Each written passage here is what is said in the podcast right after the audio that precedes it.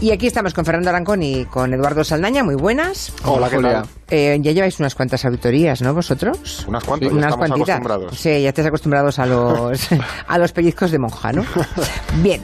eh, cada vez parece que estamos más cerca de unas repeticiones, mm, repetición de las elecciones, así que hoy vamos a preguntarnos si los bloqueos que tenemos en España para formar gobierno, gobiernos también en plural, porque es el de Madrid también y otros más, ¿no? Si hay países que también sufren estos bloqueos y, por saber allí si lo sufrían, cómo lo han solucionado. También vamos a hablar de asesinatos de activistas en Colombia que llevan varios centenares y de la derrota de Siriza en las elecciones en Grecia. Empezamos en todo caso por las preguntas de los oyentes. Nos envía una Jordi a través de Twitter. Dice que este año se va a Bielorrusia, bueno, este año que va a Bielorrusia, no sé si por trabajo o por placer, y quiere que le contéis lo básico sobre Bielorrusia, que es un país bastante desconocido en España, dicen. Sí, es desconocido, pero bueno, contar lo básico hemos intentado sintetizarlo lo máximo posible. Bueno, Bielorrusia es una de estas antiguas ex repúblicas soviéticas. Eh, nuestro oyente podrá ver que hay distintas comunidades, tienes bielorrusos, polacos, ucranianos, aunque si va a viajar hay que señalar que es bastante sencillo porque es un país llano y que tiene una altitud máxima de 300 metros, que eso es algo que toda esa zona del este y del Báltico tienen. En cuanto a lo O sea, político... ¿tú crees que va a ir en coche? Bueno, pues, Por pu- si fuera. Puede ir en bici, porque no va a tener muchas cuestas, eso se lo aseguro. Vale. Eh, lo que es interesante de Bielorrusia es que es un país que siempre ha estado muy relacionado con poderes periféricos, bien Polonia y bien Rusia. ¿Por qué mencionamos sobre todo a Rusia? Porque sigue muy vinculado a, este país. De hecho, mm, esto, bueno, la situación política de Bielorrusia hace que no sea bastante peligroso porque, bueno, sabemos que las dictaduras, mm, una de las cosas que suelen tener internamente es que no hay mucha violencia por, esa- por la represión. De hecho, a Bi- Bielorrusia se la conoce como la última dictadura europea. Que eso también hay que mencionarlo. Nuestro oyente cuando vaya allí, que sepa que el presidente actual de Bielorrusia lleva desde 1994 y sigue ganando con un 85% de los votos. Porque, pues, O sea, hacen elecciones, pero de aquella manera. es No un, hay de- un problemas para formar Vale. gobierno. Claro, exactamente. no- Ya, o sea que hay también adhesiones inquebrantables. eh. Justo. Vale, lo hemos entendido, pero por lo demás, país tranquilo y... Sí, de hecho, bueno. y que se fije que puede ser interesante el crecimiento económico que ha tenido en los últimos años por la entrada de China, porque Bielorrusia se ha convertido en una puerta a Europa para esta nueva ruta de la seda. Entonces, que no tenga peligro, o sea, no va a tener problemas de inseguridad, pero si es un país que es una dictadura, que sepa dónde se mete cuando vaya Que no allá. hable mal del gobierno, quiero Claro, decir. es ya. decir, no vas a tener peligro y sabes qué no decir. Los griegos fueron a las urnas el pasado domingo y ahora tienen nuevo gobierno, ¿no? Chipras le cede el paso a los conservadores después de que le ganase hace cuatro años. Y sobre Grecia nos hace una pregunta un oyente. Hola, buenas tardes. Mm, era una pregunta para el orden mundial. Tengo una duda referente al tema de, de Grecia. El señor Chipras se cae del gobierno, pero la paradoja es que iba perfectamente, bueno, iba bien orientado en cuanto a recuperación económica del país y deuda externa. La verdad es que no me encaja. Y bueno, y encima surge la derecha conservadora. No sé, es un poco raro. A ver si me lo pudierais explicar. Yo creo que, perdón, creo que este oyente sigue un gabinete que hicimos muy interesante sobre el tema griego y le quedó esa duda. ¿Cómo es posible? Bueno, Churchill perdió lo- las elecciones después de ganar la guerra. Estas cosas pasan, ¿no? Sí, ¿Por qué ha perdido Chipras? Claro, aquí hay que relativizar también un poco los resultados de Siriza, porque se ha hablado mucho de debacle y demás. Bueno, hay que poner un poco de calma porque se ha visto como una debacle de, de Chipras y en realidad no ha sido tal. Eh, lo cierto es que el partido Siriza ha perdido un poco menos de 150.000 votos, sino que el gran ganador ha sido Nueva Democracia, que ha ganado 700.000. Es decir, el bipartidismo tradicional griego había ido muy abajo y ahora se está recuperando. También el PASOK, una especie de conglomerado de izquierdas, que el PASOK se pegó un castañazo descomunal y casi desaparece, y ahora también ha remontado unos pocos votos, o el partido de Varoufakis, que ha entrado también en el, en el Parlamento. ¿no? Es decir, que la izquierda griega en general ha tenido buenos resultados, pero mm, como está el tema del plus de los 50 escaños, desluce un poco, ¿no? Que es también la primera O sea, si se, hubiera, si se hubiera sumado lo obtenido por Siriza a lo de Varoufakis y lo del PASOK, el, digamos, la, el socialismo griego, que ha tenido un 8%, creo, sumando todo eso, tenía más que Nueva Democracia. Efectivamente. Ya. Lo que pasa es que aquí distorsiona mucho ese regalo, ¿no? ¿Cuáles han sido los motivos principales de la derrota de Tsipras? Pues principalmente dos. Eh, la gestión del rescate, sobre todo, y el acuerdo con Macedonia, que ya hemos hablado aquí alguna vez, que es ahora Macedonia del Norte. Y estas dos gestiones, que han sido alabadas fuera de Grecia, en el país no han tenido tan buena acogida, ¿no? Por ejemplo, Tsipras evitó que el país quebrara, es cierto, hizo el referéndum y demás y no le hizo mucho No caso a sí. los griegos y es cierto que a nivel macroeconómico Grecia ha mejorado muchísimo. De hecho, prácticamente está saneada entre comillas o ha dejado atrás la, la unidad de cuidados intensivos en la que estaba cuando, cuando llegó al gobierno, plegándose, eso sí, a lo que mandaban desde Europa, ¿no? Y mm, Nueva, Democracia, que era el partido que entre el PASOK eh, también llevó al hoyo a Grecia, pues bueno, ha ganado, ¿no? Estas paradojas. Y luego, eh, también es cierto que ha afectado mucho el rechazo entre eh, los ciudadanos griegos el acuerdo que llegó el, al- el gobierno con Macedonia, que es este pequeño país balcánico del norte y demás, y, y que se llamaba Antigua República Yugoslava de Macedonia, es decir, era un acrónimo impronunciable, y que acordaron cómo llamarse, porque Macedonia también es una región griega, y los griegos reclaman para sí ese nombre. ¿no? Entonces se llamó Macedonia del Norte, y ha sido ese acuerdo un poco que también ha sido muy celebrado en el ámbito internacional, pero en Grecia tenía En un- Grecia no que no, no quieren, no aceptan que se llame Macedonia del Norte.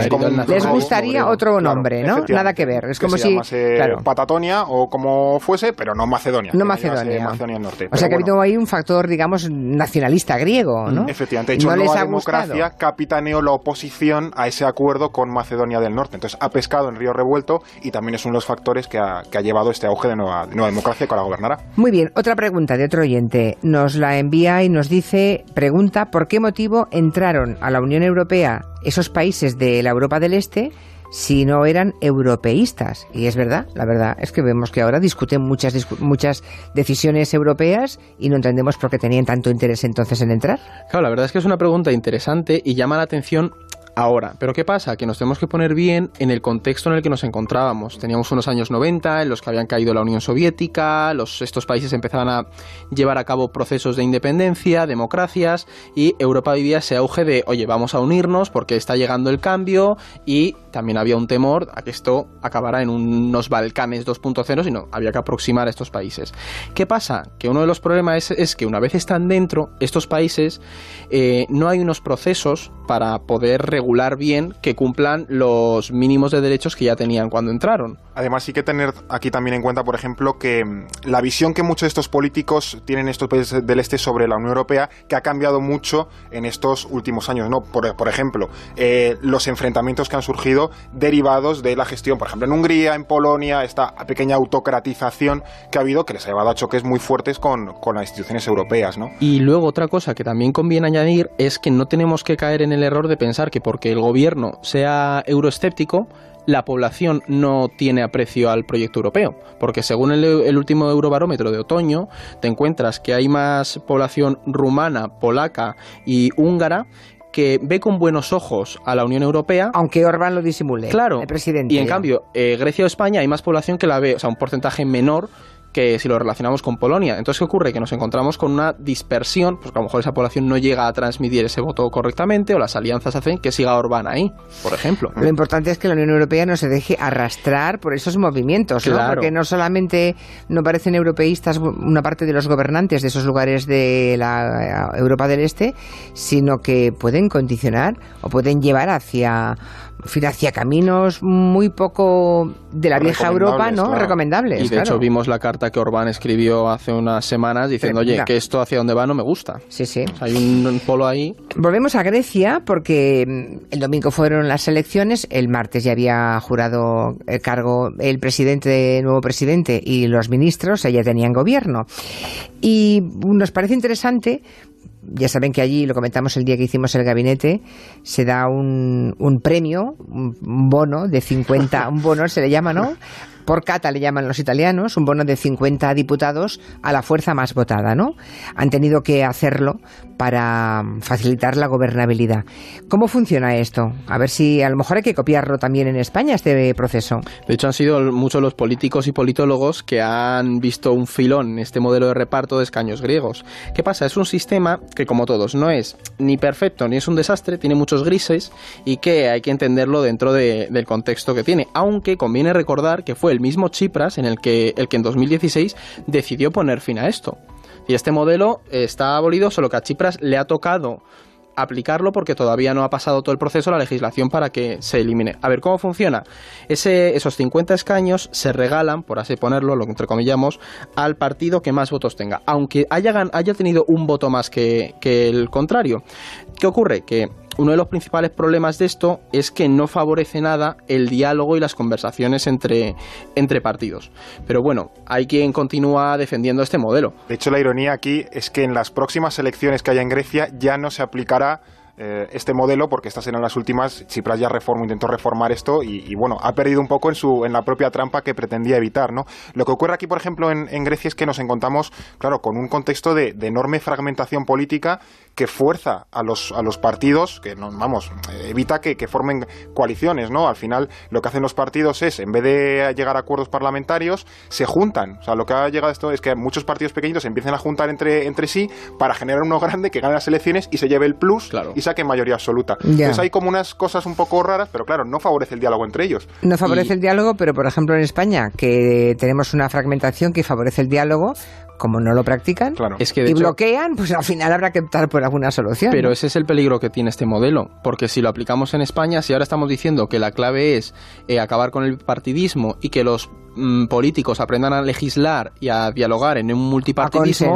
como metas este modelo, vamos, vamos a comernos bipartidismo hasta que lo elimines. El modelo premia ganar como sea. Claro. Haciendo todo para llegar a ser el primero y sacar los 50 escaños. No hay que hablar con el contrario. Claro. claro, o sea que la perversión del sistema es que es buscar eso, ese bono de los 50 escaños que te regalan. Eso es en aras de la gobernabilidad. Bueno, todo tiene sus pros y sus contras, ¿eh? No hay ninguna decisión que sea enteramente buena u otra enteramente mala. Ese, es ese modelo de, Grecia, pero habrá otros modelos que podamos tomar como ejemplo, ¿no, Fernando? De hecho, aquí, incluso en España ya se pueden aplicar ciertas cosas. Hay que tener en cuenta que los, sistemas siempre son mejorables y cuando dan, por ejemplo, evidentes muestras de cansancio, como nos puede estar empezando a pasar en España, parece casi una obligación al menos explorar o plantearse eh, nuevas alternativas o mejoras que, bueno, que al menos hagan evolucionar la situación, ¿no? Como decía, algunas ya están contempladas en la Constitución.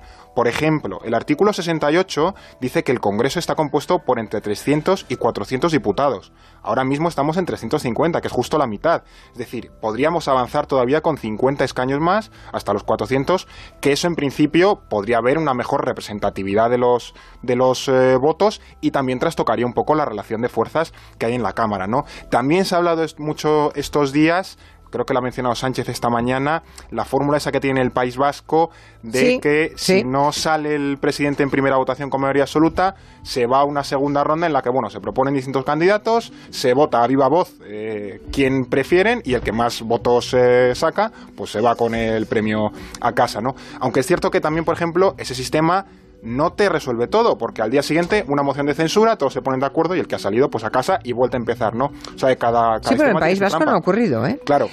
Porque ya, es un parlamento siempre fragmentado, nunca han tenido mayoría absoluta y bueno, pues han organizado, han legislado para tener una forma de sacar adelante las legislaturas. Claro. Mm, relativamente fácil. Hoy decía Pedro Sánchez que debería ocurrir con los gobiernos, con las sesiones de investidura, lo mismo que con la de los nombramientos de los alcaldes, que mm. un día se, se mm, reúnen para nombrar un alcalde y, todo el mundo sabe que ese día sí o sí va a haber alcalde, porque o hay una propuesta que lo vota en la mayoría o de no alcanzar esa mayoría siempre es la lista más votada era la propuesta que hacía él esta mañana. al final los sistemas electorales hay que tener en cuenta que no son la solución a todos los males, son un marco, un marco de juego, unas reglas de juego, una especie de, bueno de paredes, pero son los que juegan dentro quienes tienen que ponerse de acuerdo. Y de hecho el problema que estamos teniendo en España es que probablemente el sistema electoral, bueno, probablemente no, el sistema electoral que tenemos no se ajusta a los cambios políticos que estamos viendo en las dinámicas de voto. Y eso es algo que es impepinable, que va a haber que cambiarlo y ajustarlo a este nuevo multipartidismo que tenemos en A lo mejor habría que, que, plantearse como cuando se elige un nuevo papa, que se encierran todos ahí hasta que no elijan uno no salen, ¿no? Y, ya verás cómo se, se podría de acuerdo para... Pero esta vez hay que legislar, ¿no? Esta vez sí que hay que legislar para cambiar. Bueno, pues nada, ahí estamos. Por eso nos parecía interesante ver que otras fórmulas se empleaban en otros países. Seguimos ahora con la revista de prensa. Algunos asuntos. Uno que está en ese punto caliente del planeta. En Irán resulta que ese país ha sobrepasado el límite de enriquecimiento de uranio. Seguro que ustedes han oído hablar mucho de esto, ¿no? Ese límite que tenían que habían firmado en el tratado nuclear. Recordemos que Donald Trump eh, sacó a su país, a Estados Unidos, de ese acuerdo hace más de un año y hasta ahora Irán, digamos, seguía portándose bien, o sea, seguía mm, enriqueciendo al límite que podía, pero ahora ha dejado de hacerlo. ¿Qué ocurre con, con Irán? ¿Tienen interés, creo que es la gran pregunta, ¿no?, de conseguir una bomba atómica, quizás? Pues es que aquí Trump creo que ha sido un poco víctima de su propia trampa, y me explico. Él, por ejemplo, se sentó a negociar en igualdad de condiciones con Corea del Norte cuando este país desarrolló totalmente el arma nuclear. Y entonces ahí Estados Unidos, pues dijo, vale, negociamos.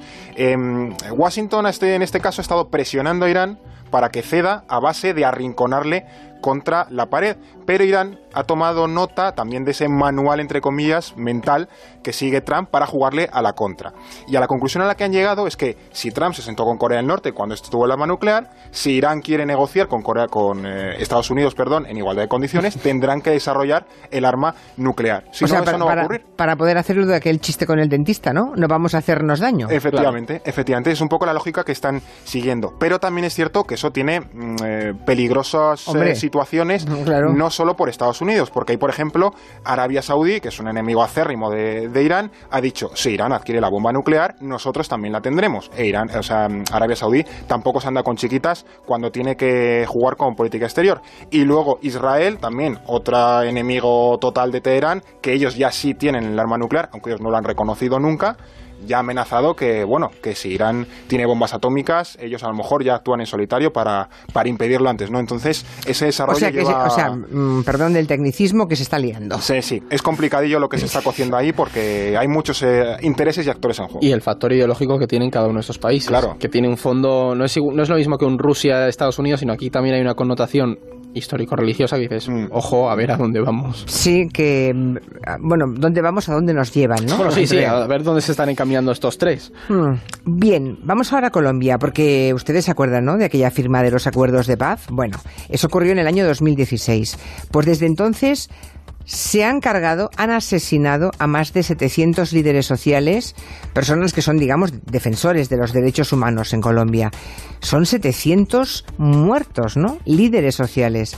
¿Qué está ocurriendo en, Colombia? Pues de hecho, esta, bueno, esta, esta cifra o sea, se ha convertido en, en el reflejo de una paz que no, que no está llegando. Como tú bien señalabas, Julia, los acuerdos de la firma de 2016 planteaban una paz para todo el territorio colombiano. ¿Qué ocurre? Que desde entonces la violencia contra los líderes sociales y estos defensores de derechos humanos ha ido en aumento, pero completamente exponencial. O sea, prácticamente los asesinatos desde 2014 ahora se han doblado anualmente. ¿Esto por qué pasa? Que eso se lo estará preguntando algún oyente. Cuando se firmó la paz, eh, afectó realmente al campo colombiano porque mucha gente de este campo trabajaba en esos cultivos de coca. Entonces, un proceso y una de las eh, políticas que se aplicó fue la reestructuración de ese campo. Es decir, tienes que tomar control de la tierra y vamos a potenciar estas zonas rurales. ¿Qué ha ocurrido?